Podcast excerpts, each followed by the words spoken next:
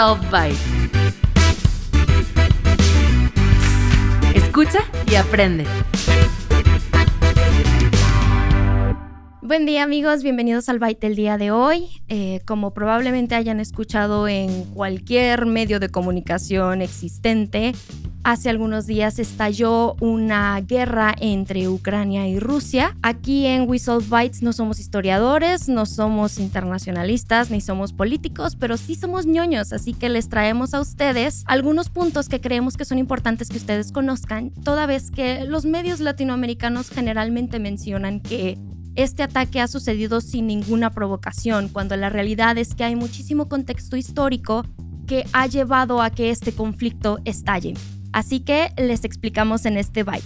Número 1. En 1991 cae la Unión Soviética y después de esto la mayoría de los países que se encuentran alrededor de Rusia y en el este de Asia tienen una relación relativamente amigable, especialmente Ucrania y Rusia, pues la mayor parte, si no es que eh, el 90% de los pobladores de Ucrania son étnicamente rusos. Sin embargo, pues la etnia no lo es todo. Ellos estuvieron en buenos términos incluso después de la caída de la URSS. Sin embargo, Rusia siempre ha tenido una tendencia un tanto imperialista y como su economía se basa principalmente en la exportación, importación, producción de petróleo y gas, ha buscado tener puertos en lugares importantes para potencializar sus importaciones y exportaciones. ¿Qué significa esto?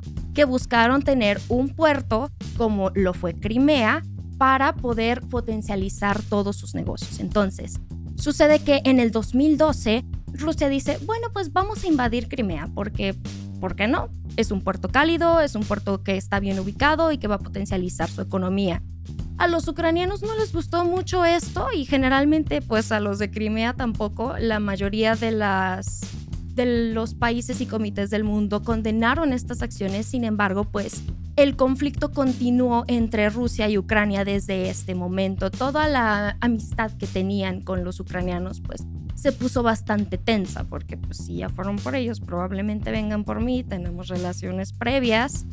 Y pues hubo una división en el nacionalismo eh, ucraniano. Lo que sucede es que hace unos días Rusia declara la independencia o reconoce la independencia de los territorios de Donetsk y Luhansk que son dos territorios que están pegados entre Rusia y Ucrania. Estos territorios tienen un porcentaje aún mayor de nativos rusos.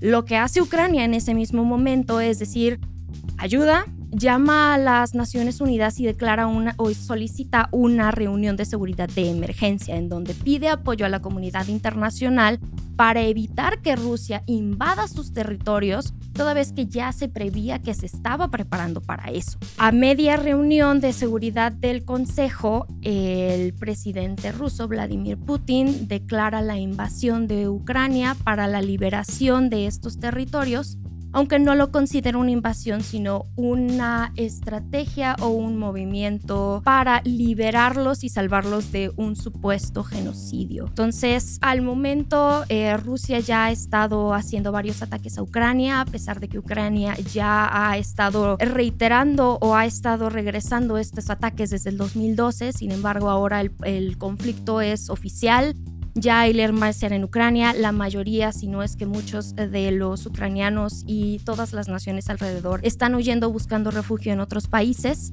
y la comunidad internacional está viendo de qué manera pueden tomar sanciones para mitigar el conflicto, si no es que terminarlo.